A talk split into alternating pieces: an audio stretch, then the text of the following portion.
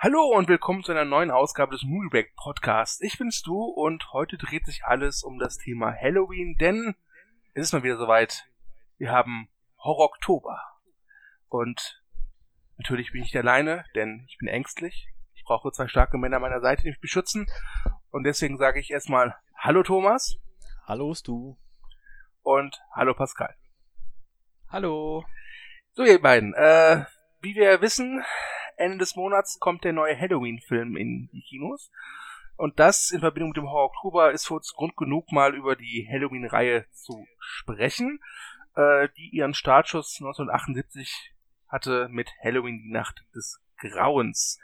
Ähm, ich frag mal so ganz salopp, was haltet ihr denn von dem ersten Teil? Ihr könnt euch jetzt gerne darum prügeln, wer anfängt. Pascal kann gerne anfangen. Äh, was ich von dem ersten Teil halte, ähm, für mich ist das, äh, würde ich sogar sagen, der beste Horrorfilm, der je gedreht wurde. Ist einer meiner Lieblingsfilme und äh, auf den lasse ich nichts kommen, nach wie vor.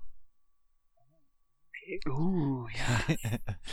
ähm, dann, dann Pascal ich mich, ist verliebt. Pascal ist verliebt. ich schließe mich mal direkt an, aber sage, es ist mein zweitliebster Horrorfilm. Allerdings sind beide Filme von John Carpenter. Auf Platz 1 wäre Das Ding aus einer anderen Welt und auf Platz 2 wäre Halloween. Ja. Gut, ähm, ich finde den Film auch ganz großartig. Äh, er gehört in die Top 10 meiner Lieblingshorrorfilme. ähm, ich möchte jetzt nicht. Und die anderen neun sind auch alles John Carpenter-Filme? äh, nein, aber sicherlich, äh, mein Lieblings-John Carpenter-Film ist ja auch bei Thomas the Thing, muss ich gestehen. Okay. Aber danach kommt, glaube ich, gleich Halloween. Äh, ja, doch. Okay, mhm. vielleicht Ghost of Mars, aber. aber der ist ziemlich witzig. Ja, das, das, das können wir in einer anderen Folge dann ausdiskutieren. Ich höre einen ja. Lovecast. nee. nee. nee. Ohne mich. Ohne mich. Okay. Ähm, ja, also, wir haben hier also, wir haben hier also drei stattliche Männer zusammen, äh, die den ersten Halloween ganz, ganz großartig finden. Ähm, aber was macht denn den ersten Halloween so großartig? Wer möchte denn unsere Zuhörer mal aufklären? Und äh, ich habe es beim letzten Cast immer wieder vergessen, deswegen war nicht vor, wir werden hier komplett alles spoilern, außer dem neuen Halloween-Film, weil den haben wir noch nicht gesehen. Hm. Ich kann das ja mal aus meiner Perspektive beschreiben, was ich daran so genial finde. Ähm, was ich total beeindruckend finde, ist nach wie vor dieser Minimalismus, wie aus, die, aus diesem Mindestmaß an Möglichkeiten das Maximum an Spannung geschaffen wird, indem eine Figur äh, erzeugt wird, die im Prinzip die Angst selbst ist. Ne? Also, man kann ja beschreiben, wovor man Angst hat. Man hat Angst vor Spinnen, man hat Angst vor was weiß ich was, aber Angst vor Michael Myers zu haben, ist halt auch die Angst selbst, weil der sieht menschlich aus, aber ist kein Mensch. Der, der umfasst so dieses Irreale, was die Angst ausmacht. Und ähm, durch diese, durch diese geringen Mittel, die John Carpenter in seiner Inszenierung da zur Verfügung standen, wirkt das halt total immersiv. Also wirklich, also es ist so ein Film, der quasi eine 90-minütige Spannungssequenz mhm. ist, weil du weißt, dieser Michael Myers ist überall, so wie die Angst auch überall ist. Aber du kannst ja nicht beschreiben, was diese Angst ist, aber sie ist einfach da, weißt du? Mhm. Das, das, wird, ähm, das, wird, ja im Film auch selber thematisiert, ne? Also ähm, mit, mit dem Boogeyman. Dass, mhm. der Boogeyman quasi da steht und dich beobachtet. Ne? Und es gibt ja ganz, ganz viele Szenen im, im Aufbau bis zum Finale hin, wo Michael ja einfach irgendwo rumsteht und quasi diese, diese Beobachterposition einnimmt und, ja, äh, die, ja, und einfach diese Prä Präsenz zeigt. Genau, und, und, ist, ne? das Grauen quasi immer darauf wartet, dann auszubrechen. Ne? Und das fängt Carpenter natürlich perfekt ein mit seinen, ja, wie du schon gesagt hast, mit seinen minimalistischen Mitteln, die er hatte. Und äh, durchweg spannend und natürlich ist der Soundtrack auch einfach fulminant. Ja, natürlich. Ja, ja, ja, ja. Ja, ja das äh, habt ihr wunderschön gesagt. äh, da möchte ich eigentlich gar nichts mehr dazufügen, weil ich glaube, da habt ihr alles schon perfekt beschrieben. Äh, was ich noch vielleicht hinzufügen möchte, ist, ich mag es sehr. ja, ich muss. da möchte ich nichts mehr hinzufügen. Was ich vielleicht noch hinzufügen möchte. ja, das, ist, das fällt mir jetzt spontan noch ein, ist, ähm, gut, das war der Halloween-Cast. ähm, wird beim nächsten Mal wieder rein. Okay, nein, also, ähm, Was ich noch hinzufügen möchte, ist, äh, ich mag sehr, wo der Film spielt, nämlich in dieser 0815 Vorstadt, wo es ja auch ja. anfängt. Äh, Halloween ist ja nicht nur wegen Michael Myers äh, bekannt, oder das ist der Film, der der Startschuss der Karriere von John Carpenter und Jamie Lee Curtis war, sondern eben durch diese ganz bekannte, raffinierte Eröffnungssequenz, ähm, in der wir halt äh, relativ lange äh, das Geschehen aus der Ego-Sicht sehen und sehen, wie jemand sich eine Maske besorgt, diese aufsetzt und dann eine junge Frau ähm, mit einem Messer ermordet. Und die mhm. Szene endet damit, dass diese Maske dann abgenommen wird und dann sehen wir plötzlich, das ist kein, kein, kein entstellter Massenmörder, das ist ein kleiner Junge, mhm. der in einem Clownskostüm da steht, während die Eltern so ihm die Maske abgenommen haben, so regungslos daneben stehen. Ich finde, das ist großartig an der Szene, ist wirklich, dass diese Einstellung so lange ist. Also diese, mhm. diese, dass, dass danach nicht dann sofort die Eltern in Panik ausbrechen, rumschreien, es bleibt ganz, ganz still. Das, ja, und, und die Kamera, die Kamera fährt ja dann so von dem Gesicht weg. Ja. Als würde, als würde sie weglaufen. Ja. Und äh, im Prinzip ist es ja so, sie, sie kann ja nicht weglaufen, er kommt hinterher. Ja der Film ist auch einfach unglaublich stilprägend, ne? Also für, für kommende Horrorregisseure oder für das ganze Genre an sich. Und ähm, also auch die, die Figur quasi von, von Loomis, ne? Also dass dann äh, er dann den Michael dann verfolgt und vorher gesagt hat, er hat ihn versucht jahrelang zu durchdringen und in seine Psyche einzudringen und hat dann erkannt, dass er quasi einfach das pure Böse äh, widerspiegelt und hat ihn dann versucht, einfach nur noch wegzusperren. Und das, also das kommt ja dann später in ganz, ganz vielen anderen Filmen ja immer wieder als Motiv dann vor. So. Ja, das, das Schöne an den Dr. Loomis ist ja zum einen, dass er sowohl die Angst vor Michael zeigt, aber irgendwie habe ich auch immer das, was heißt irgendwie, ich habe auch immer das Gefühl, dass der Dr. Loomis äh, vor allem daran äh, leidet, dass er selber es nicht geschafft hat, Michael zu helfen. Ja, genau. An seinem Scheitern. Ne, das schwimmt ja total mit, weil mhm. Dr. Loomis ist so ein gebrochener Mann, der eigentlich in seiner Profession Menschen zu, äh, Menschen zu therapieren, denen zu helfen, die wieder in die Gesellschaft einzugliedern, halt komplett gescheitert ist. Aber nicht aus seinen Stücken heraus, also nicht er ist eigentlich gescheitert, sondern an Michael kann man nur scheitern. Ja. Ne? Ja, das ist, du kannst, ist an, an, der Angst kannst du nur scheitern. Ja, ja, ja, ja ich hatte immer das Gefühl, bei den äh, späteren Halloween-Filmen, wo ja Dr. Loomis auch immer ein fester Bestandteil ist, was ich immer wirklich nicht verstanden habe, war, dass er weiß, wozu Michael fähig ist, ja, aber trotzdem ihn immer wieder jagt. Ich glaube, wenn ich, wenn, wenn, wenn ich Dr. Loomis wäre, ich würde einfach sagen, wisst ihr was? euer Problem. Ich bin weg hier. Ich mache Urlaub. genau. Ich, ich, glaube, das schwingt halt auch so dieses, dieses, Schuldgefühl mit, dass er nichts machen konnte, ne? Ja. Und er sich dann dafür verantwortlich fühlt. Was ich aber auch immer lustig finde, ist, äh, ich meine, Dr. Loomis ist ja schon im ersten Teil nicht der Jüngste. Ja, gespielt wurde ja von dem grandiosen Donald Pleasance, der ja, glaube ich, zweimal ein James Bond Joker auch war. Mhm. Und Michael tötet halt in der Reihe relativ viele Leute. Im ersten Teil nicht, aber danach äh, steigt der Killcount schon äh, immens an. Darunter auch viele sehr fitte junge Leute, wo ich mir denke, die könnten sich eigentlich auch erwehren. Ja, aber irgendwie äh, ist der einzige, der Michael was zu entgegenzusetzen hat, ist Dr. Loomis. Ja, jeder braucht sein Nemesis, ne? Ja, ja. Ist, ist halt auch irgendwo sein Schützling, ne? Ja. Ja, es ist halt ungefähr so, als, als, als wäre der Nemesis von Arnold Schwarzenegger den Vito. ist er ja auch irgendwie. ich wollte dir nur mal gesagt haben, was mich so, was, was in meinem Kopf so vorgeht, wenn ich so über die Halloween-Reihe äh, nachdenke. Ich meine, die Beziehung äh, Michael Myers und Dr. Loomis ist natürlich irgendwie untrennbar miteinander verbunden. Ähm, ich würde die sogar noch über die Beziehung stellen zwischen äh, Michael Myers und Laurie Strode. Definitiv. Oder, mhm. ja, ähm, ja. Ah, was wir noch gar nicht besprochen haben, ist die, die Gesichtslosigkeit, die Michael im Prinzip äh, innehat. Ja. ja. durch, durch seine Maske äh, quasi dieses, äh, so, so eine Art Fremdartigkeit. Ne? Mhm. Ja, da, dadurch halt dieses, dieses, dieses irreale Wesen ja. der Angst genau. oder des Bösen, was man halt nicht beschreiben kann. Ähm, die William Shatner Maske. Ja, ja, die, die komplett entfremdete William Shatner. ähm, ja, man hat nur dieses Kindergesicht vor Augen und dieses Kindergesicht war halt nach der, nach der Tat komplett gleichgültig, hat es geguckt. Ja. Da war was, nichts. Was ich mir jetzt leider angetan habe, ich habe äh, mal gegoogelt Michael Myers Face Und im ersten Teil gibt es ja eine Szene, wo die Maske abnimmt. Mhm. Und, ja, wo sie ihm abgerissen wird, ne? Genau.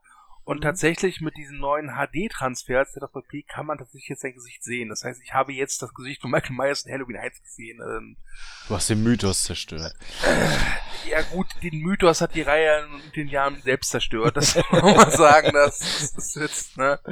Ähm, aber das, das, das war schon ganz interessant. Also es hat, äh, es, hätte ich nicht machen sollen. Jetzt habe ich jetzt, wenn ich Film jetzt gucke, werde ich jetzt immer sagen, so, ich weiß, wie du unter der Maske aussiehst. du machst mir keine Angst mehr. Du machst das doch. Ja. Ja. Okay. Es tut mir leid, ich dachte, Pascal will, will ausholen, um was zu sagen. das klang gerade so, aber ich glaube, Pascal ja. wird nichts sagen. Ja, ich dachte, das ist ein so, was so, denken, denken, denken und sagen. ja, okay. Ähm, also die Figur Michael Myers ist ja, äh, äh, du sagst es schon, Pascal, ist ja so die äh, Verkörperung der Angst und sie hat kein Gesicht und äh, was sie ja auch so irreal macht, ist, dass du keine Motivation erkennst. Ja, genau, diese, diese Willkür im Handeln, was ja auch dann wieder genau äh, so ein ganz großes Angstphänomen in der Gesellschaft, Gesellschaft ist, dass man Opfer von Gewalt wird. Mhm. Obwohl, obwohl man nicht weiß, warum man davon Opfer wer äh, werden äh, wird. In Zeiten von Terrorismus zum Beispiel, du, man hat Angst, äh, dass man ähm, von willkürlicher Gewalt getroffen wird. Und das lässt sich alles auch schon in dieser Figur von Michael Myers äh, ablesen, die ja auch ähm, zwar ein Ziel hat mit Laurie, aber äh, alles drumherum ist passiert ja irgendwie ähm, fast schon willkürlich. Genau, also es ist ja an diesen, diesen Ort gebunden, ne? Und du hattest das ja vorhin ja. schon so ein bisschen angedeutet, diese, dieser Ort der Unschuld, so ein bisschen, ne? Also dieses typische unschuldige Vorstadtidylle, ne? Jeder hat so seinen beschaulichen äh, Garten vorne, ne? Und alle feiern so fröhlich Halloween und verkleiden sich und bekommen Süßigkeiten und dann zack, bam, hat das Grauendes Einzug gehalten, ne? Und also hm. Tod, plötzlich ist der Tod da quasi. Also das ist ja das, was äh, auch so die, das Spannende und die Kernaussage dieses Films ist, ne? Das, du hast dieses Friedliche, ne? Und dann wird's durchbrochen mit blanker, brutaler Gewalt, die du nicht stoppen das, kannst. Das Erwachen der Angst, ne? Ja. Ja, aber ähm, diese Wild... Entschuldigung, habe ich euch unterbrochen oder kam da noch was? Ich, äh, nee, nee. Okay. Das klang ich so, tja. so, ja. Ich sehe das anders. genau. Ich sehe das anders. Ich finde, für mich ist äh, Michael Myers oder Mikey, wie ich ihn gerne nenne, für mich ist Mikey M einfach ein ziemlich cooler Dude. ja. Der 15 Jahre lang einen Tapete angestarrt hat und ich dann dachte, komm, hau ich mal ab und töte ein paar Teenager. Ich denke mir, hey, warum nicht? Also, ne? ähm, okay, äh, diese, diese Willkür des Bösen finde ich äh, hat dann, kriegt dann aber eine ziemliche Kerbe im zweiten Teil, wo er dann rauskommt, dass Laurie Strode seine kleine Schwester ist. Ähm, mhm. was ja was ja schon im ersten Teil rauskommt, und zwar in der Fernsehfassung. Es wurde nämlich für die amerikanische Fernsehfassung wurden ein paar Szenen nachgedreht. Und da kam, glaube ich, schon bereits raus, dass sie äh, die, die Schwester ist. Oder zumindest gab es da so ein paar Hinweise, die in der Kinofassung aber fehlen. Es, es, es, es wird ja auch äh, auch äh, in allen anderen Fassungen definitiv suggeriert, dass da eine Verbindung zwischen Michael Myers und Laurie besteht. Ja. Ne? Ja. Und ähm, dass es da wahrscheinlich irgendwie um irgendwelche Verwandtsch äh, Verwandtschaftsverhältnisse ähm, geht, kann, kann, man sich ja denken. Ja. Ähm, deswegen, das ist so die gezielte Gewalt, die wir, das ist die einzig gezielte Gewalt, die Halloween äh, aufbereitet, dieses, diese Verfolgung von Laurie Jordan, diese Zerstörung, die er vorhat. Ansonsten ist ja alles darum relativ vage und, und unmotiviert. Ne? Ja, diese, diese, dieses, dieses fehlende Motivation ist auch, finde ich, sehr deutlich am Ende des Films, der ja, ich sag mal, fast schon recht unspektakulär endet. Nachdem es ja zwischen Laurie und Michael zu einem sehr heftigen Schlagabtausch kommt, ähm, wo beide ordentlich Mittler in Leidenschaft gezogen werden. Und dann kommt Dr. Loomis und schießt ein paar Mal auf Michael, er fällt den Balkon runter und dann ist er weg. Mhm, ja. ja. Filmende. Und das, das, als ich ihn das erste Mal geguckt habe, hat mich das wirklich, wirklich auch irgendwie geängstigt. Weil dieses, dieses Böse einfach wieder weg war. Es war weg. Hm. Es hat, es hat hm. nicht seine gerechte Strafe bekommen, ja. Es, es wurde nicht wieder eingesperrt, es ist nicht gestorben, es ist weg. Ja. Und es wartet irgendwo da draußen. Ja, und dann haben wir das wieder mit dem Mythos, ne? Dann kommt halt irgendwie, war ein Erfolg, Kassenschlager, so müssen wir irgendwie eine Fortsetzung von drehen. Was machen wir denn? Hm, wir bringen mehr Origin Story in die Figur. Und Yay. äh, yeah, und das vernichtet halt auch gerne mal so einen gewissen Mythos, ne? Also dann wird halt erklärt, so, warum macht er das, das überhaupt? Was ist denn seine Motivation dahinter? Ja. ja. Hm. Ja, wo, wobei der zweite Teil ja wirklich noch absolut äh, sehenswert ist. ja, ja, ja. Von äh, Rick Rosenthal. Ähm, der setzt ja auch nahtlos an die Halloween-Nacht an. Mhm. Also der geht direkt dort los, wo Teil 1 endet. Man sieht halt Dr. Loomis mit dem Sheriff, wie sie durch Haddonfield laufen und äh, Michael suchen. Ich muss gestehen, ich finde den zweiten Teil jetzt auch ganz unterhaltsam und aber er kommt also nicht im geringsten an Wirken des ersten Teils dran. Nein, das definitiv nicht. Ähm, und was der zweite Teil ja auch mal anders macht, ist, dass er sehr deutlich und sehr drastisch Gewalt zeigt. Ich meine, ähm, der erste Halloween hat auch Gewaltszenen, aber das ist, die sind die sind nicht besonders explizit. Das ist so der, so der, der Abschlusspunkt immer zu so einer Szene, von so, von, von, von so einer Spannungs-Suspense-Szene, ja. Hm. Ähm, ich glaube, das brutalste im ersten Teil ist, wie ein junger Mann an die Wand gepinnt wird mit dem Messer. Mhm. Und selbst ja. das hätte man deutlich brutaler inszenieren können. Ja, mit den Gewaltszenen in Teil 2 war es ja wohl so, dass äh, John Carpenter wohl den Film gezeigt hat vor einem Testpublikum und äh, die dann wohl zu dem Entschluss gekommen sind, scheiße, da muss noch äh, ordentlich Blut rein. Und die, die brutalen Szenen waren, sind wohl alle zum größten Teil nachgedreht worden. Es gibt doch auch die eine Szene, wo dieser äh, Dude, hätte ich fast gesagt, der Typ auf der Straße rumläuft mit der ähnlichen Maske, mit blonden Haaren. Und dann, äh, und dann einfach, dann komplett platt genau, einfach von so einem Polizeiauto einfach überfahren wird und alles geht in Flammen auf. Ja. ja. Mhm. Mehr Blut, Feuer, Tod. Ja. ja. Mhm. Aber ich finde, dass Halloween 2 schon, schon deutlich machte, in welche Richtung die Reihe dann geht. Mhm. Ja, ich, ja es, äh, damit, damit beginnt so ein bisschen der Ausverkauf der Reihe. Ja, ja also ich meine, er ballert ihm am Ende ja in die, in die, äh, sie ballert ihm in, in, die, in die Augen, ja, ne? Und ja. er überlebt das ja. Mhm. Oh, also Übrigens gute Schütze. Ja, total. Aber ich meine, damit beginnt ja auch äh, quasi diese Darstellung von Michael als unsterbliches Überwesen. Ne? Wobei das im ersten Teil ja auch schon durchaus äh, da war. Ich meine, ja, äh, aber noch viel, viel, also deutlich subtiler. Also du hast halt, du weißt halt nicht, was er ist, so. Aber ähm, später in den Teilen hast du ja immer das Gefühl, also die Gewissheit, ja, der läuft ja jetzt weg und dann wird er jetzt irgendwie abgestochen oder erschossen, ja, dann kommt er gleich wieder. So. Ja. Hm. Aber, Aber das gehört halt, gehört halt zu der, zu dieser, zu dieser, äh, zu dieser Darstellung des Bösen einfach dazu, dass er unsterblich ist. Ne? Es nimmt natürlich viel von, von der Fallhöhe der Figur, dass mhm. man sie nicht töten kann. Ja. Ähm, aber es gehört halt. Außer ein anderer Unsterblicher steckt ihn den Kopf ab. ja. Es kann nur eingeben. Jason oder Michael. ja. Ja, ähm, also als Information Halloween 2 ist 81 äh, erschienen, drei Jahre nach dem ersten Teil, war glaube ich auch ein Erfolg. Ähm, was danach folgte, war aber hochinteressant, denn nur ein Jahr später kam Halloween 3, ähm, das Stiefkind der Reihe. Wer will denn von euch mal erklären, warum das so ist? Äh, das kann ich von mir aus übernehmen. Ähm, Nein, ich will, dass es der Thomas macht. Nein, bitte mach. Okay.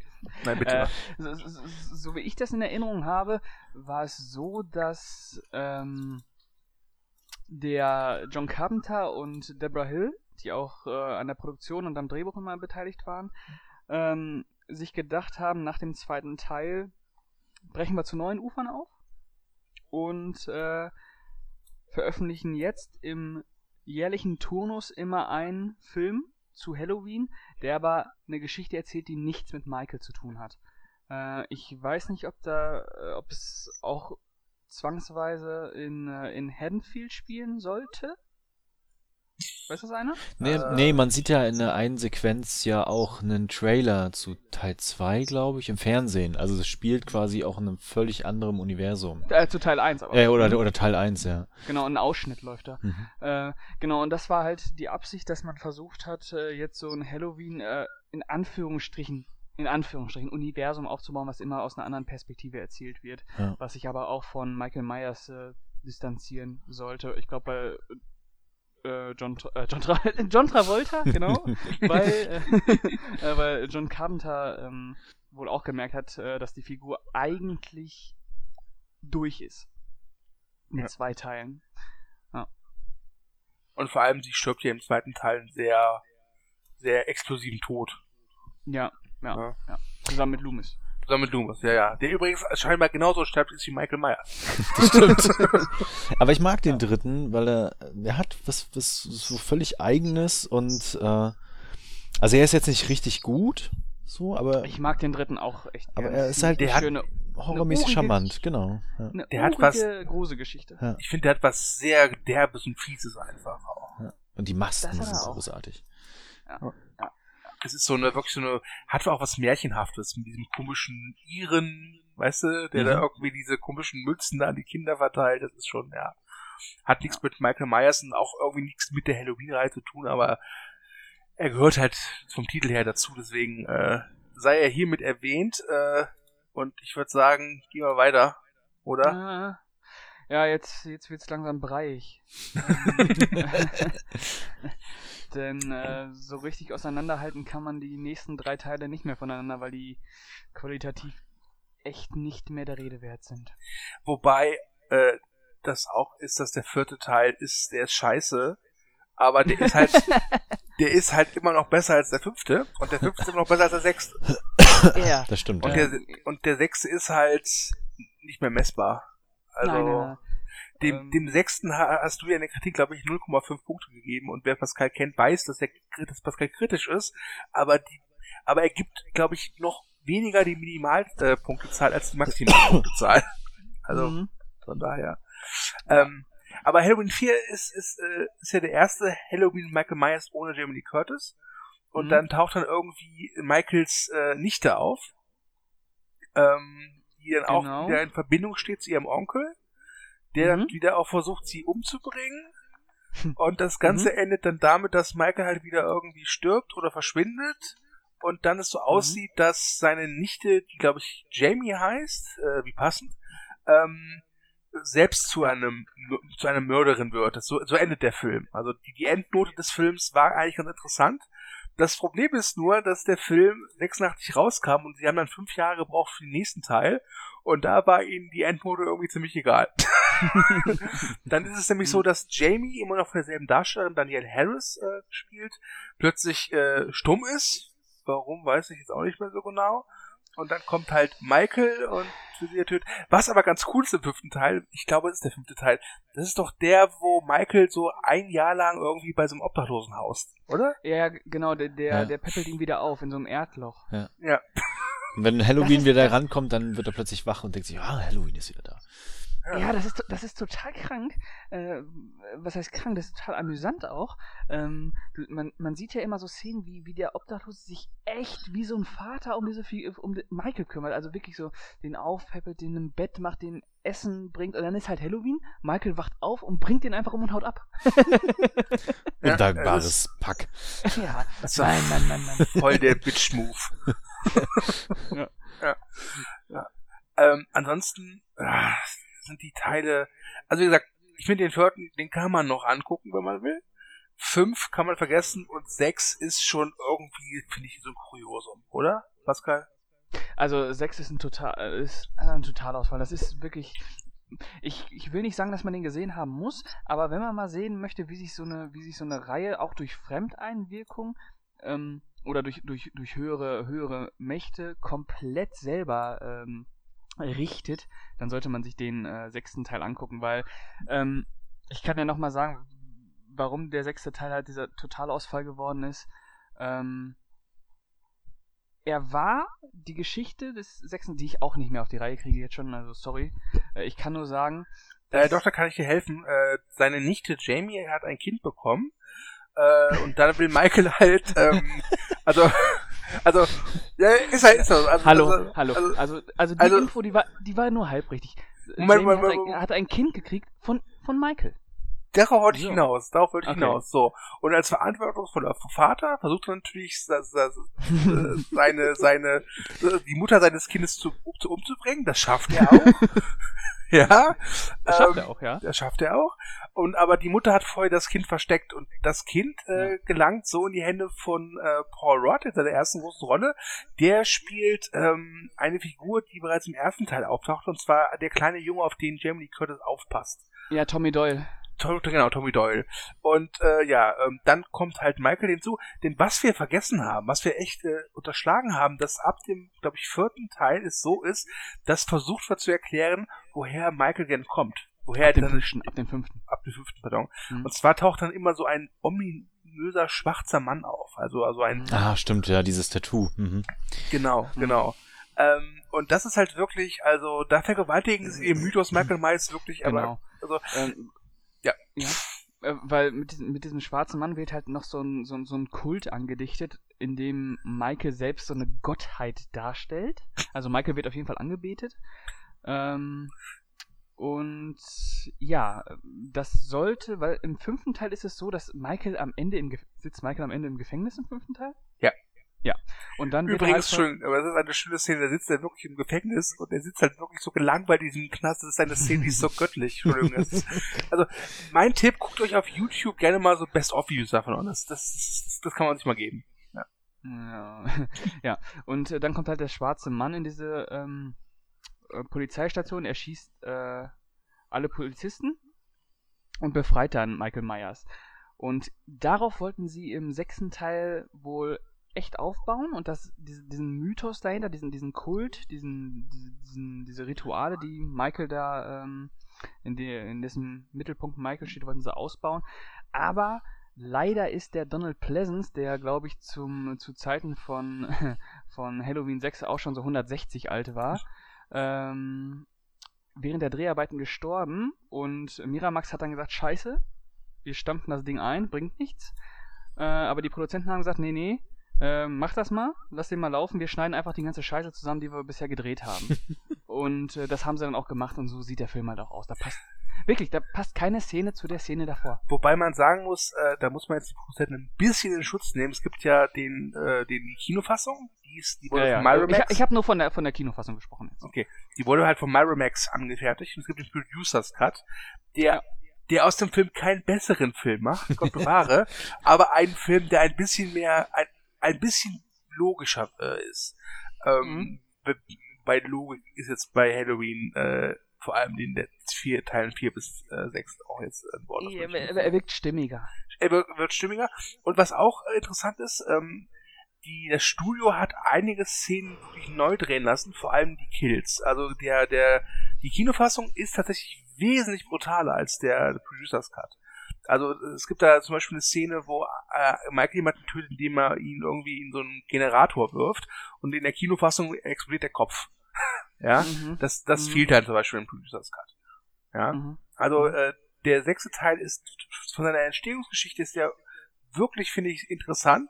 Äh, aber ja, scheiße ist der Film trotzdem. ähm, ja. Und es gibt, es gibt aber auch eine, im sechsten Teil eine richtig schöne Szene, die äh, Pascal kann die vielleicht gut beschreiben, ist, äh, ich sag nur ein Wort Treppe. Ja, das ist in, relativ am Ende, da gibt es eine Verfolgungsjagd zwischen Michael, äh, Dr. Loomis und einem und Paul Rudd und noch einem noch einem Mädchen, glaube ich. Ich weiß aber nicht mehr, welche Rolle dieses Mädchen da äh, in dieser Verfolgungsjagd spielt. Und ähm, dann gibt es eine Sequenz, wo Michael ganz steif die Treppe runtergeht und auf einmal komplett random die Treppe runterstürzt. Also während, während er im Gang ist, stürzt er einfach die Treppe runter und rollt dann so runter und dann liegt er, liegt da unten und steht einfach wieder auf. Das sind, das sind so Sachen, ich weiß nicht. sind, sind Vielleicht halt soll das eine Comedy-Version ursprünglich werden. Es, es, sind halt zwei Szenen, die auf jeden Fall zusammengeschnitten wurden. Ähm, aber ja, dann stürzt der Michael halt mal die Treppe runter. Ja. ja. Wir haben übrigens Michael Myers als Stargast heute hier. Ähm, und Michael, wenn du was dazu sagen möchtest, dann bitte, ne, fühl dich frei zu sprechen. Gut. cool. Ähm, also Halloween 6 war ja wirklich äh, schon ein Film, wo klar war, okay, die Reihe kann so nicht weitermachen. ähm, weil ja auch die Einnahmen nicht besonders überzeugend waren. Und dann kam drei Jahre später aber ein Film, äh, der damals so kam mit dem Hype von Scream, mhm. der Kevin Williamson, der Scream 1 und 2 geschrieben hat, äh, hat auch da beim Drehbuch mitgearbeitet. Und zwar war es Halloween Age 20 von Steve Miner, ein Horror-Experte, der hat nämlich Freitag der 13. Teil 2 und 3 gedreht. Und Halloween Age 20 macht das, was jetzt der neue Halloween-Film auch macht. Und zwar, ähm, ihm sind die Nachfolger scheißegal. Äh, er sagt, also der Age 20 sagt, es gibt nur Teil 1 und Teil 2. Äh, hat einer von euch die noch irgendwie im Kopf, den Film? Ich weiß nur, dass äh, Joseph Gordon-Levitt da zu Anfang relativ garstig stirbt, indem er so die Kufen eines, eines Schlittschuhs ins Gesicht gerammt bekommt.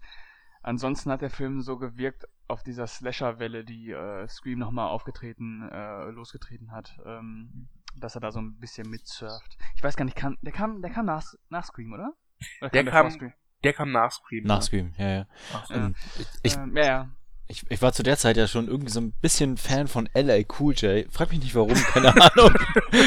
und äh, der hat ja in dem Film einen Kopf gespielt und deswegen habe ich den dann so ein bisschen verfolgt. Und ich weiß noch, dass äh, das Marketing und die Presse damals relativ groß um den Film war. Ja. Ähm, ganz anders als bei Teil 6 davor. Ich meine, da ist ja, also da liegen drei Jahre zwischen. So, also es ist jetzt auch nicht so, dass wir jetzt irgendwie die Reihe ewig lang tot war und dann plötzlich so, hey, cool, come back und so.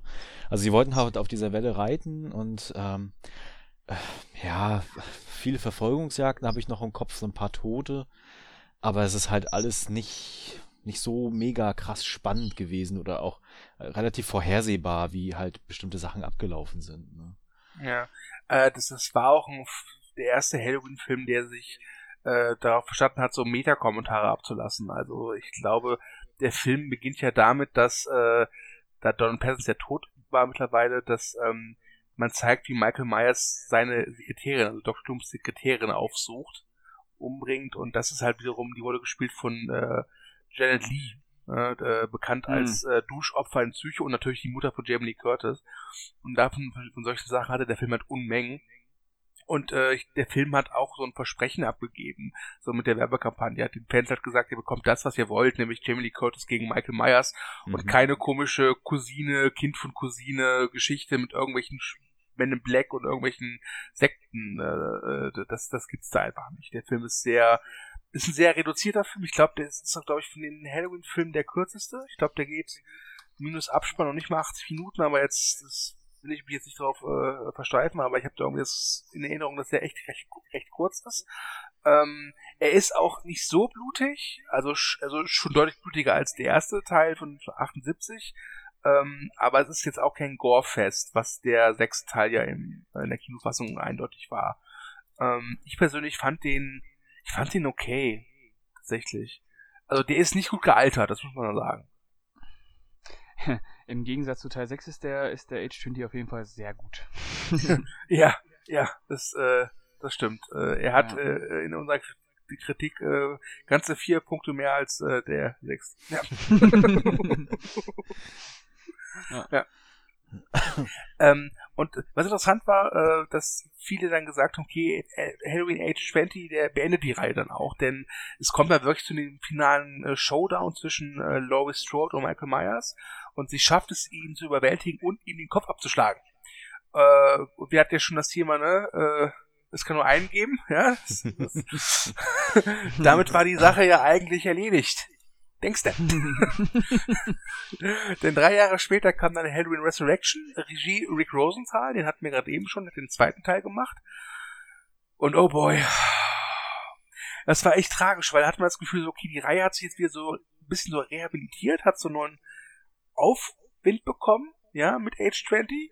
Und dann kommt Halloween Resurrection und reißt mit dem Arsch wieder ein.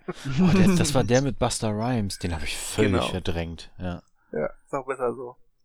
Der hatte, der hatte, glaube ich, noch so diesen Anspruch, so ein bisschen auf Reality-TV, äh, in Anführungsstrichen, Kritik zu machen, indem er äh, halt äh, Michael Myers zum Star von so einer Reality-TV-Show macht. Wenn ich mich richtig erinnere.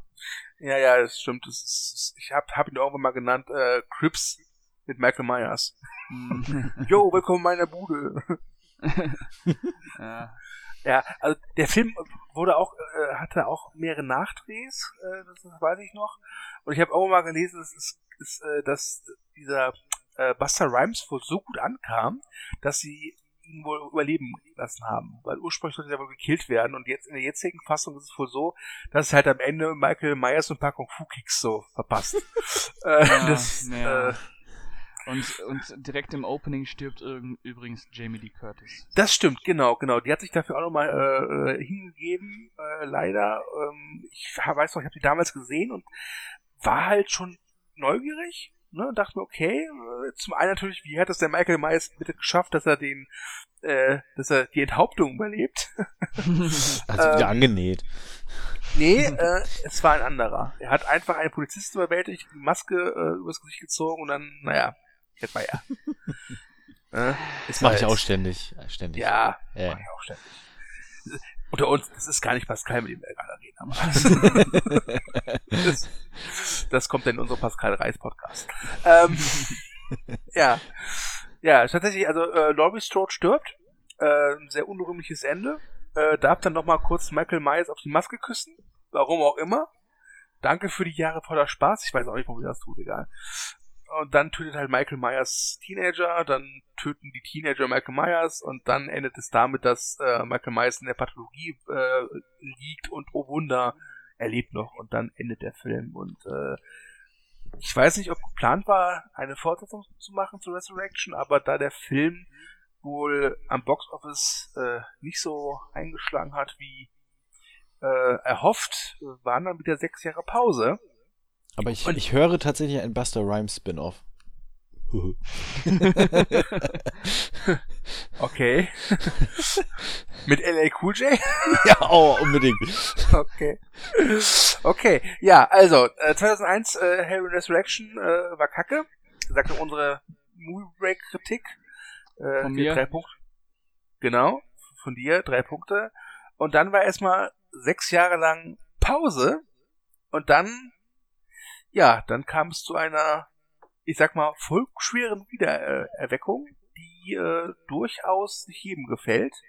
Und dann würde ich jetzt mal zu dir überleiten, Pascal, denn ich weiß, dass du äh, da großer Fan von bist, was jetzt passiert. Nämlich ein Rockmusiker Ah. hat sich der Reihe angenommen und äh, ja, nein, es war nicht George Michael, es war sein kleiner Bruder, es war Rob Zombie. Pascal, deine Bühne. Äh, ja, ähm, den ersten Teil mag ich ja auch nicht so gerne vom, vom Remake. Ähm, da finde ich nur ähm, die erste Hälfte vom Remake des ersten Teiles von äh, Rob Zombie finde ich sehr interessant. Natürlich ist das auch so eine Dekonstruktion oder eine Entmythologisierung von Michael Myers, aber da wird in den ersten 45 Minuten gezeigt, wie Michael Myers als Kind gelebt hat. Ähm, und dadurch bekommt Michael Myers ähm, auch ein Motiv seines Handelns, denn äh, er lebt in so einer White Trash Familie, kann man schon sagen, Ja. äh, die echt der absolute Bodensatz ist. Und äh, er wird noch so als, als Persönlichkeit beschrieben, die sehr sensibel ist, äh, aber anscheinend schon dieses, diese, diese Gewalt in sich hat. Zum Beispiel quält er Tiere. Ähm, und durch sein Umfeld, durch sein soziales Umfeld, hat er anscheinend irgendwann äh, den Anspruch, das auszulöschen, diesen, diesen, diesen, diesen Trieb, diesen Urtrieb auch auf Menschen zu übertragen. Und es wirkt halt so, als äh, wäre sein Stiefvater dafür äh, hauptverantwortlich, weil das ist halt echt, das ist, schon ein Arschloch. Sagen wir mal ehrlich. Und äh, dann sieht man halt auch die Zeit, wie er in einer, in einer Psychiatrie ist Mhm. Und von Dr. Loomis therapiert wird, der gespielt wird von äh, Malcolm McDowell. Malcolm McDowell? Ja, Ja. genau. Und äh, das sind sehr. In, es. Also, wenn man Michael Myers als immer noch als Schatten haben möchte, der nicht äh, identifizierbar ist, dann ist es natürlich nichts, aber das sind schon sehr stimmungsvolle Szenen, wenn, wenn Dr. Loomis versucht, äh, in Gesprächen zu Michael durchzudringen und dieser Junge halt nach und nach jede soziale Umgangsform ablegt. Also Wobei das ja äh, schon, es ist ja, ähm, zum einen muss ich äh, kurz erwähnen, dass Malcolm McDowell, wenn er den Jungen durch Loomis spielt, echt so ein bisschen wie ein Hippie wirkt. Ja? Mhm, okay. Und diese, dieses, dieses Ablegen äh, äh, von der sozialen Korrespondenz ist ja, da gibt's so eine Szene, ich glaube, das ist Daddy Trejo, der dann den kleinen Jungen immer so sagt, ey, dann lass nichts an dich ran und rede am mhm. besten gar nicht. Und dann redet er auch nicht mehr. Ja, aber, aber er redet halt nicht mehr und er wird dann auch immer so, wird halt auch immer aggressiver und fällt mhm. immer mehr in sich zurück. So, ne? Und, ähm, und der, die zweite Hälfte, wenn, wenn äh, Michael halt ausbricht und wieder zurück nach Haddonfield kommt, ist halt ein 1 zu 1 Remake. Natürlich äh, deutlich brutaler. Deutlich brutaler. Man muss sagen, dass der Michael Myers im Remake äh, gefühlt 3,80 Meter groß ist. Ja, ja, ja. Und der absolute Berserker und der auch äh, Menschen einfach mal den Unterkiefer rausreißt und sowas. Ähm, saumäßig brutal. Ähm, natürlich, das ist stimmungsvoll gedreht und inszeniert und Rob Zombie ist ein guter Regisseur und er liebt das Horrorgenre auch, aber es ist dann halt auch echt zu billig. Einfach nochmal den, äh, den ersten Teil äh, teilweise äh, Frame by Frame neu drehen. Ähm, er sagt nichts, Gas Präsident hat das mit Psycho gemacht. Also, das, mhm. das, und das ist doch viel krasser als Rob Zombie mit Halloween. Ja, ja, ja, ja. ja. ja, die, ja. Die, die, größte, das, die größte Ehrerbietung, die man äh, einem Regisseur glaube ich. Ich habe gerade mal auf die, die Castliste geguckt. Udo Kier spielt er ja auch mit. Wen spielt denn der? Äh, wie spielt denn der Udo nochmal? Äh, ich glaube, ist das nicht irgendwie so ein Typen, der den Loomis interviewt? Weil der Loomis ja in dem Remake äh, Profit von Michael Myers naja, schlägt. erst im zweiten Teil, erst im zweiten Teil. Okay. Äh, Im ersten Teil ist er wirklich äh, Donald Pleasance mäßig unterwegs. So, ah, Lu äh, Michael, ich wollte dir immer helfen. Warum, warum lässt du mich nicht durch, äh, zu dir durch und so. Das ist jetzt im zweiten Teil. Äh, Udo Kier in Halloween? Der wird wahrscheinlich irgendeine so Rolle haben, wo der mal im Hintergrund ein paar, paar Minuten steht und was sagt. Hallo, also, ich bin der Udo. Ja. Ich komme auch nicht drauf, sorry. Okay, ähm, gut. Hätte sein können. Äh, Im Gegensatz zum ersten Teil ist der zweite Teil aber für mich echt brillant. Von Rob Zombie. Ähm, da löst sich der Zombie auch komplett von Halloween. Da gibt es im Prinzip nur noch Michael Myers und die Geschichte, das ist, das ist, das kann man nicht in Worte fassen. Das ist. Wobei, wobei er, er löst sich, äh, es, er löst sich komplett, da hast du recht, aber er, er macht das, finde ich, relativ mit so einem richtigen Dick-Move, indem man nämlich am Anfang, so kann, kann man sagen, Teil 2 nochmal remaked, nur um dann äh, die Karte auszuspielen. Es war alles nur ein Traum. äh, ja. Ähm, die erste halbe Stunde, die erste halbe Stunde im Krankenhaus das ist, das ist ein Terrormanifest. Sage ich euch hier. Das ist unfassbar. So eine effektive, so eine effektive Terrorsequenz über eine halbe Stunde zu drehen, unfassbar. Ähm, danach ist es ein Traum, du hast recht, dann wacht sie auf und äh, Laurie und äh, es war alles nur ein Traum. Genau, und dann geht's halt darum, wie Michael zurück nach Haddonfield kommt. Hm und äh, die meiste Zeit des Films ist halt auf Wanderschaft. Und man sieht ihn dann, wie er ähm, an verschiedenen Stationen Halt macht. Und der Film ist, der sehr, sehr surreal. Ähm, der hat immer noch diese typischen Grindhouse-Bezüge, die Rob Zombie ja ausmachen, aber der ist sehr poetisch. Also und sehr philosophisch, der ist schon wirklich was was anderes. Also ich habe ja die beiden Rob Zombie-Filme nicht gesehen. Aber du bist tatsächlich einer der wenigen, wenn man so guckt auf den Metascore und so, die den ja tatsächlich gut finden. Ne? Der Rest findet den ja, ja eher so. Äh. Ja, der, der, wird, der wird hart verrissen und man kann es ja auch nach. Es ist, es, das ist ein Kunstfilm. Ne? Äh, und der ist echt so gegen die Erwartungshaltung des, des Zuschauers ge, gebürstet. Und der hat ja auch was sehr Kitschiges. Da bin ich ja, bin ich ja ehrlich. Der hat auch was sehr, sehr Kitschiges, so mit, äh, mit äh, mit Eingebungen von weißen Pferden und sowas alles. Aber ich finde den total wuchtig und auch echt sehr, sehr einfühlsam mit der Figur von Michael Myers, die damit auch entmystifiziert wird, dass sie ihre Maske abnimmt. Ah, und sogar okay. ist der erste, genau, es ist der erste Film, wo Michael Myers was sagt. Er sagt zwar nur ein Wort, nämlich stirb, aber ja. er hat es gesagt. Ja. Ähm, ich muss gestehen, ich habe mit Michael Myers irgendwie äh, kein Mitleid oder keine Empathie oder für mich bleibt er auch im zweiten Teil halt so eine Mordmaschine, weil seine Morde halt so so drastisch sind. Also, also ich, ich kann mich an diese Szene erinnern, äh, da äh, tötet er Annie Brackett, die im ersten Teil schon dabei war, aber den Angriff halt überlebt hat. Übrigens gespielt von Daniel Harris, der in Halloween 4 und 5 äh, bereits zu sehen war. Und der, der, und der tötet die halt nicht einfach, indem man sie ein, zwei Mal niedersticht, sondern es ist gefühlt, sind das 20 Minuten, wo die halt wirklich mit dem Messer traktiert. Aber auf übelste Weise. Und da fällt es mir dann schwer zu mir zu sagen, ach ja, der Michael, eigentlich ist er schon ein armer Kerl. Nee, ist halt, ist, ist, also, ich finde, ähm, in den Carpenter-Filmen war Michael halt so ein Mythos, die Verkörperung der Angst. Und bei Zombie ist es halt ein Monstrum. Hm. Ein ganz klares Monstrum. Und, äh, wie du schon sagst, äh, ultra brutal. Ja, übrigens, äh, übrigens, natürlich äh, rezensieren und reden wir hier nur über die FSK-Fassung der Filme. Nicht über etwaige ungeschnittene Fassungen, die auf dem Index so beschlagnahmt sind. Ja, so ja. wie von äh, den beiden Halloween Remakes. Inzwischen beide. Okay, ja. Äh, ja. Genau, ich, ich bin großer Fan. Vom ersten nicht so. Da finde ich die Hälfte, äh, die erste Hälfte interessant. Den zweiten vergöttere ich aber. Ähm, sehr schade, dass äh, Rob Zombie da nicht weitergemacht hat. Ich glaube, da ist noch einiges zu holen gewesen. Ähm, aber jetzt, das sieht John Carpenter anders. aber jetzt stehen wir ja für, äh, auf der Schwelle zu einem zu einem neuen Kapitel von ja. Halloween. Ich finde, das kann Thomas mal jetzt erklären, weil der jetzt sozusagen ruhig sein musste. Deswegen, Thomas, bitte. Genau, ich habe mich ein bisschen ausgeruht. Ja. genau, von äh, Regisseur David Gordon Green, den ich äh, sehr, sehr mag. Äh, seitdem ich irgendwie ähm, Endless Express gesehen habe, bin ich ja sowieso großer Fan von ihm. Aber er ist auch sehr, ähm, also er springt ja auch gerne durch die Genres, was er so macht. Und jetzt kommt halt Halloween.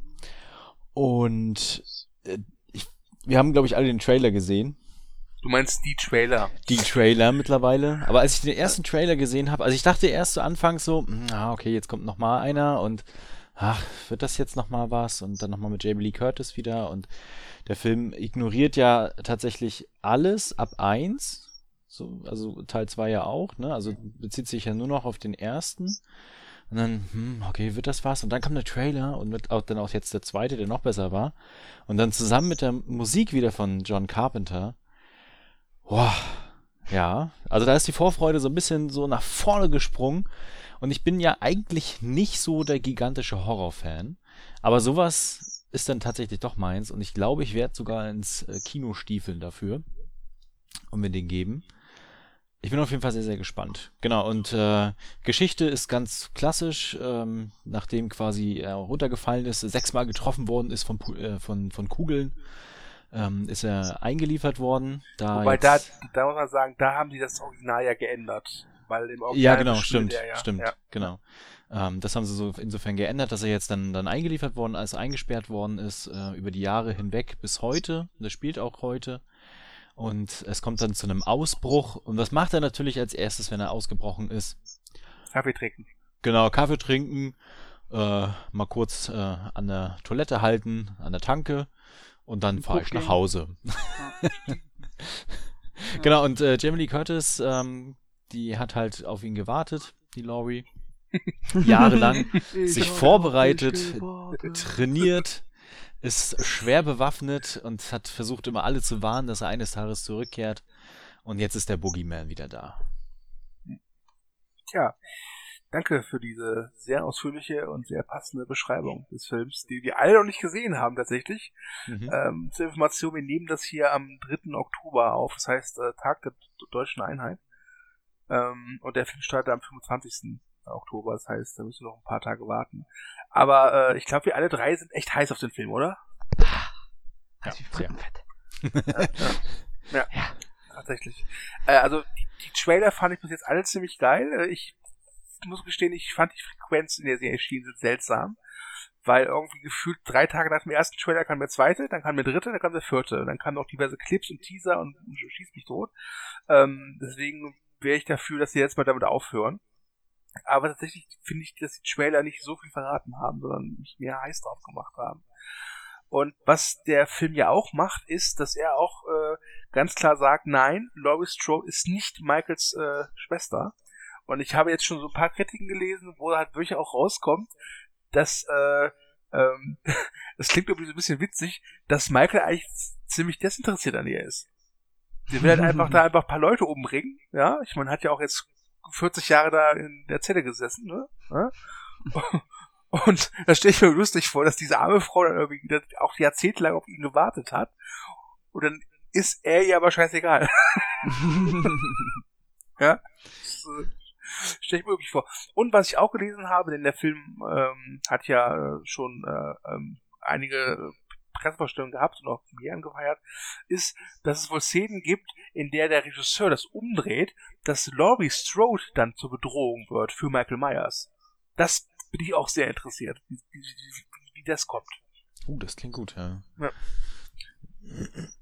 Also in dem einen Clip, den ich schon gesehen hatte, das war so ein, so ein One-Take.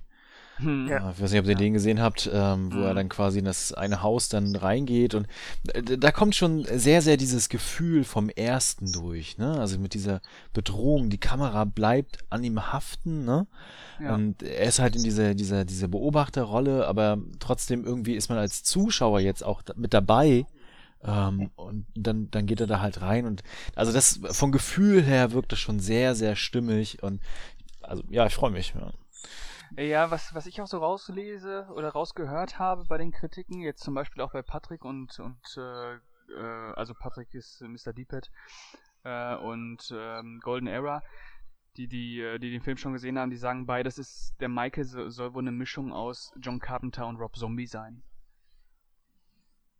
Ja. ja. Das habe ich war schon, weil was ich gelesen habe, ist, dass der Film auch ziemlich brutal sein soll.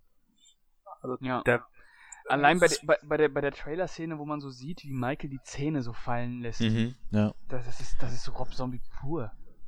Aber das braucht es ja auch heute, oder? Also könnt ihr euch vorstellen, dass zum Beispiel wie das Original nur irgendwie so ein paar wenige Morde und auch sehr subtil. Also funktioniert das noch?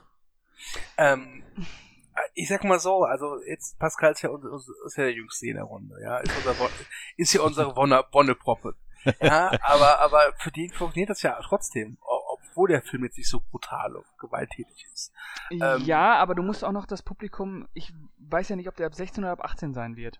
Und wenn er ab 18 sein wird, dann musst du von mir auch noch mal acht Jahre zurückgehen.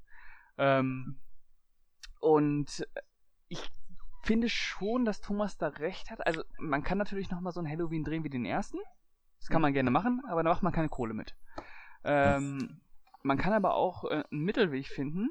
Äh, und zwar Michael Myers einfach äh, auch ein bisschen brutaler zeigen, ohne ihn halt als komplett wahnsinnigen äh, ähm, Massenmörder, also der, der, der, halt nur am Metzeln ist. Das muss ja nicht sein, aber man kann ja die, die Szenen, die er, die Morde, die er begeht, einfach auch ein bisschen brutaler machen, ohne jetzt den Geist der Reihe zu zerstören. Ich glaube, das hat der, das hat der David Gordon Green ganz gut hinbekommen. Ja. Ähm, ich, find, ich finde aber, man braucht es halt schon. Es, man muss ein bisschen aufs Publikum zugehen.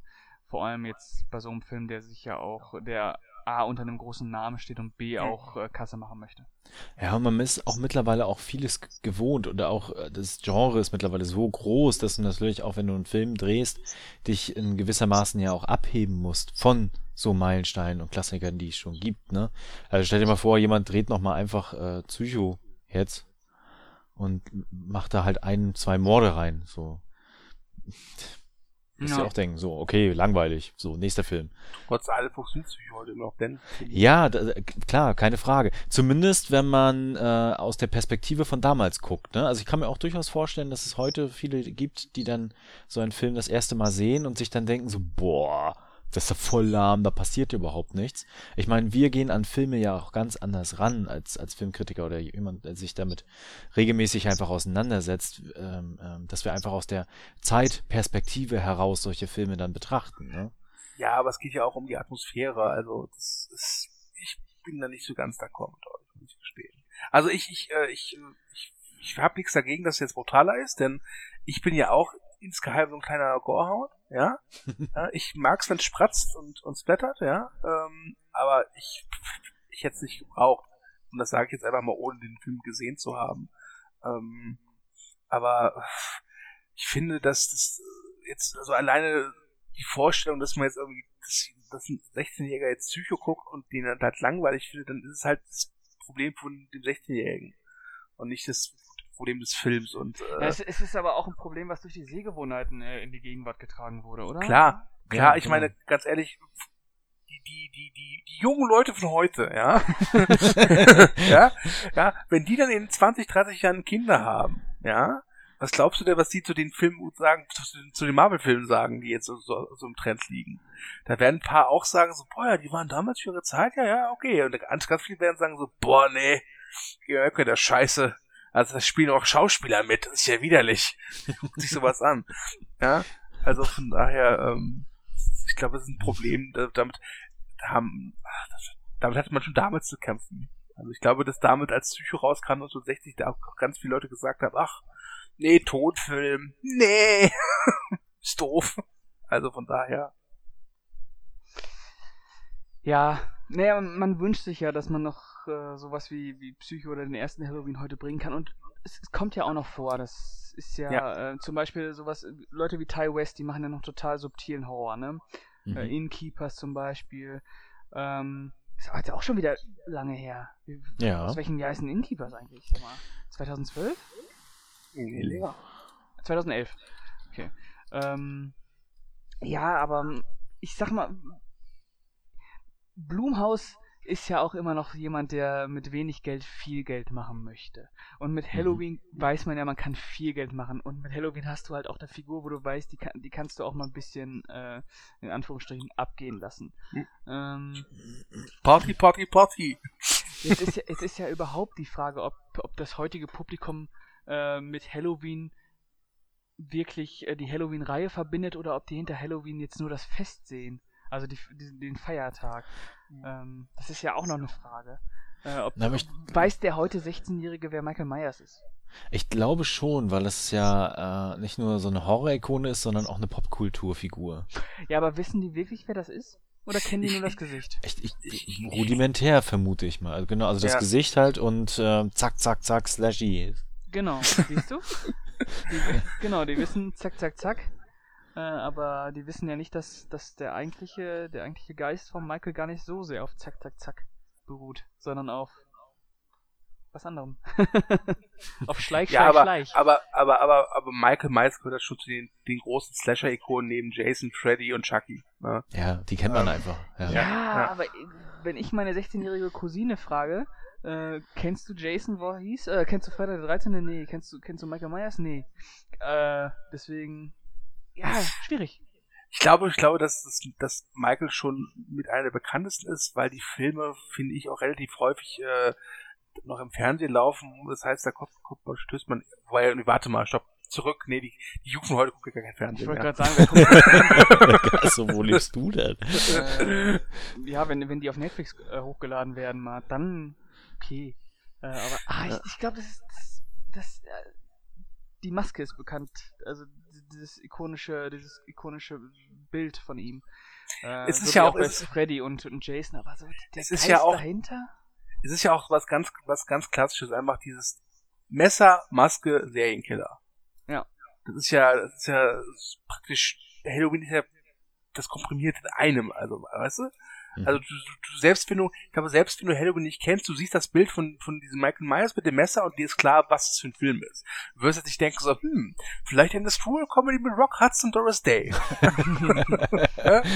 Rat So eine Partykomödie, ja. Genau, genau. Rat mal, wer zum Essen kommt. Wo ist das Michael Myers?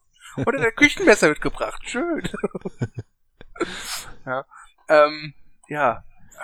Also, ich wünsche mir halt, dass, dass, dass mehr Leute halt erkennen oder es zu würdigen wissen, was diese Filme sind oder was sie waren, ja.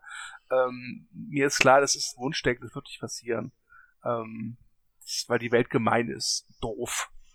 ja, ähm, aber äh, solange es gute Menschen wie Thomas und mich gibt, und Hm. ja, Pascal auch hin und wieder, ähm, äh, gibt es noch Chancen, dass diesem Film Gerechtigkeit widerfährt und dass nicht in zehn Jahren Leute sagen so, ah nee, also es gibt nur einen geilen Halloween-Film, ne, das ist der neue mit der, mit, mit, äh, mit, äh, wer spielt da mit außer dem Lee Curtis? Keiner. Okay. Doch, Jodie, Judy Greer. Judy Greer, genau, genau. Die, da, die Frau, die gefühlt seit 20 Jahren immer die Mutter spielen darf. Ja. ja. Ja. Also wir, wir, sind uns aber alle da äh, relativ sicher, dass das auf jeden Fall ein Erfolg an der, am, im Kino wird, ne? an den Kinokassen. Ja, definitiv. Also der Name alleine zieht halt schon, ne? Also also ich habe dazu eine News gemacht, äh, da ging's halt, da haben die diese diese diese Box Office Analysten halt äh, gesagt, dass Halloween äh, wohl auf jeden Fall 40 Millionen in den USA am Startwochenende einspielen wird und es besteht sogar die Chance, dass er über 50 äh, Millionen äh, einspielt. Und The Nun hat ja zuletzt 53 Millionen am Startwochenende gemacht, was echt viel war. Ich glaube auch irgendwie ein Rekord ähm, vor allem von R-Rated-Filmen und es könnte, es könnte sein, dass Halloween schafft es, das doch mal zu übertreffen. Es muss nicht, aber es kann sein. wenn man halt bedenkt, dass der Film, wie teuer war der? 20 Millionen vielleicht, wenn es mhm. hochkommt? 10, 10 Millionen. 10 Millionen, ja. Und überleg mal, dann spielen die 40 Millionen am Startwochenende allein in die USA ein. Ähm, der machen die halt einen Ultragewinn mit. Mhm. Ja. Und die haben den Hype aber auch super aufgebaut, das muss man einfach sagen. Das stimmt, ja. ja das haben sie, richtig gut gemacht. Äh, wie man ja einen Hype nicht gut aufbaut, sieht man ja aktuell bei Venom. Äh, Predator. Bei Predator. Bei Venom fand ich halt echt krass, weißt du, seit, seit, seit, seit gefühlt zwei Jahren, ja, sagen sie irgendwie, ja, ja, nee, R-rated. Oder andere Leute sagen, es ist R-rated, aber sie dementieren das nicht. Die lassen es einfach stehen.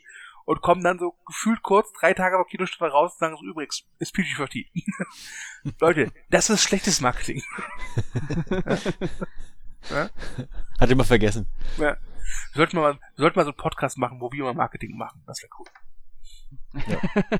Thomas, Pascal und du machen Marketing. Das wäre super. ja? Okay, ähm. Ja, Drehbuch, Drehbuch Danny McBride, das wollte ich noch ansprechen. Und David Gordon Green. Mhm. Ja. Ja. Das finde ich, das finde ich immer noch beeindruckend. Ich meine, Danny McBride kennt man eigentlich so immer eher aus so Klamauk-Filmen. Und, aber der macht sich, macht sich gerade irgendwie als Drehbuchautor. Und auch recht erfolgreich. Ja. Ja, der hat ja auch in dem, ähm, in dem Netflix-Film Das Vermächtnis des Weißwedelhirschjägers mhm. mitgespielt. Äh, da hat er mir auch schon wieder sehr gut gefallen. Das war zwar auch wieder eine, eine, eine Rolle, die so auf ein bisschen auf Komik äh, aus war. Da hat er aber auch das Drehbuch zugeschrieben übrigens. Ja. Ähm, aber es hat ja schon gezeigt, dass er auch ernster kann, weil der Weißwedelhirschjäger, ähm, was für ein Titel? Der Weißwedelhirschjäger, ja. ähm, war ja auch sehr ambivalent. Ich meine, es ist schon ein Weg von Johannes mit so einem riesen Minotaurus-Schwanz zu Halloween, ne? Also. ja. Wobei er ja auch, glaube ich, in Up in the Air mitgespielt hat. Ne? Ja, hat er. Hat er. Ja. ja. Also der, der hat, der hat in seiner Filmvita auch viele also einige ernste Rollen und Nebenrollen, das darf man nicht vergessen. Aber natürlich sind die großen Rollen, die man verbindet, ist natürlich jetzt Johannes und Ananas Express. Ja, äh, ja. Äh, ja. Das ist schon klar. Und dazu noch diese komische Crocodile dann die Werbung, nennt sie Super Bowl. oh, da hatte ich ja gehofft, dass wirklich ein Film kommt. Ja, ja und, und bei Alien Covenant war er ja auch dabei, ne? Genau, genau. Ja. ja. Und man darf nicht vergessen, in den James Franco Kunstfilmen, die so total gegen alles Konventionelle sind, so wie SLA Dying oder The Sound and the Fury, da spielt er ja auch relativ große Rollen und das sind ja auch bierernste Filme. Mhm. Der kann schon was, der kann schon was. Also man darf den nicht unterschätzen, auch wenn er öfter mal einen Kiffer spielt mit Seth Rogen. Da äh, steckt was hinter. Der Seth Rogen, der ist ja auch ein sehr guter Schauspieler. Ich möchte noch mhm. hinweisen, dass Danny McBride in Das ist das Ende äh, dafür verantwortlich ist, dass Channing mit Tatum die besten Auftritte seiner Karriere hatte. großartig, großartig. ja. ist, er, ist, er, ist das ein Sklave da, oder? Genau, yeah, genau. Yeah. Genau sein. Ja. Ein Sexsklave. Ja. ja. Ja, übrigens, so werden wir auch gehalten mit Thomas. Ähm. Psst. ja, okay, ihr Lieben. Ich finde, wir haben jetzt äh, relativ zügig äh, die Halloween-Reihe durchgenommen. Ähm, habt ihr noch was zur Thematik Halloween? Hm. Nee, ich hab nichts. Ähm, ich werde äh, Halloween in Berlin gucken. ähm, und ja, bitte, was, was machst du in Berlin, Pascal? Ja, genau. Erzähl doch mal, doch, was machst du in Berlin? Du kommst doch eigentlich aus Westfalen. Was machst du denn in Berlin? Das interessiert unsere Zuhörer jetzt bestimmt total brennend. Ich, ich Thomas, das scheinst du raus.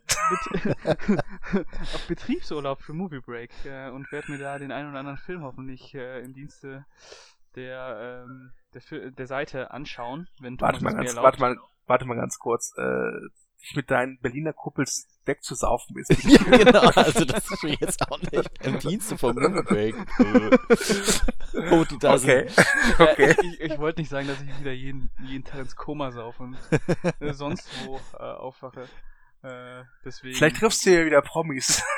Stimmt, bei meinem letzten Berlin-Aufenthalt habe ich Daniel Brühl im Rewe getroffen, wie er sich äh, eine Flasche äh, ähm, Alkohol gekauft hat. Falls der Daniel Brühl das hier hören sollte, ja, ich war das, der dir hinterhergelaufen ist.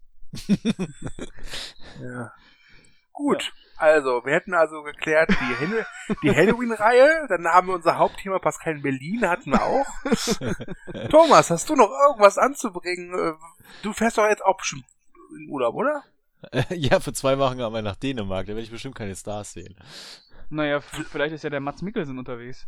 Ja. Stimmt. Hm.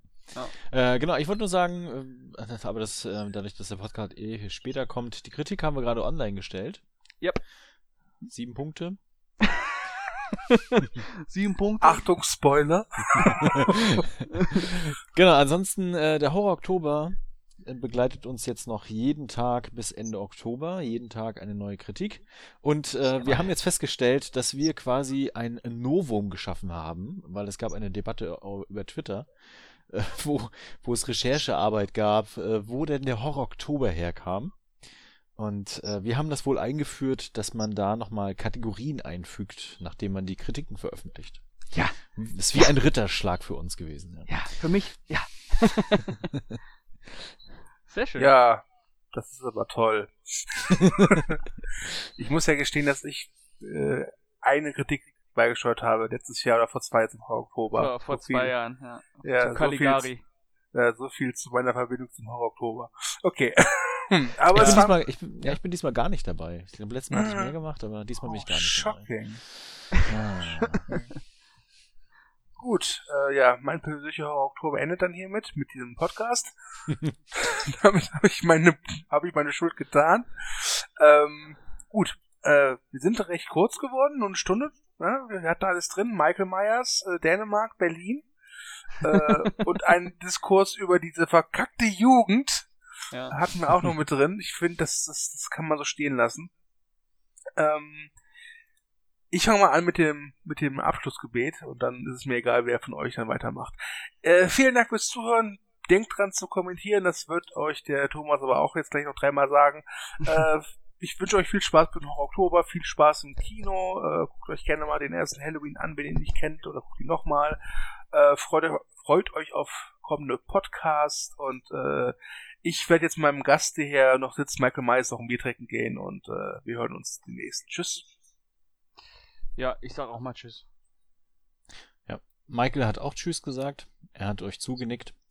Und äh, genau, äh, Stu hat es gerade schon gesagt, kommentiert fleißig, hört uns bis zum nächsten Podcast und ansonsten begleitet gerne den Horror Oktober. Wir sind auch auf eure Kritiken irgendwie gespannt, wenn ihr Leserkritiken schreiben wollt und Nein. auf eure Listen. Nein. Und äh, wir hören uns beim nächsten Podcast. Bis dann.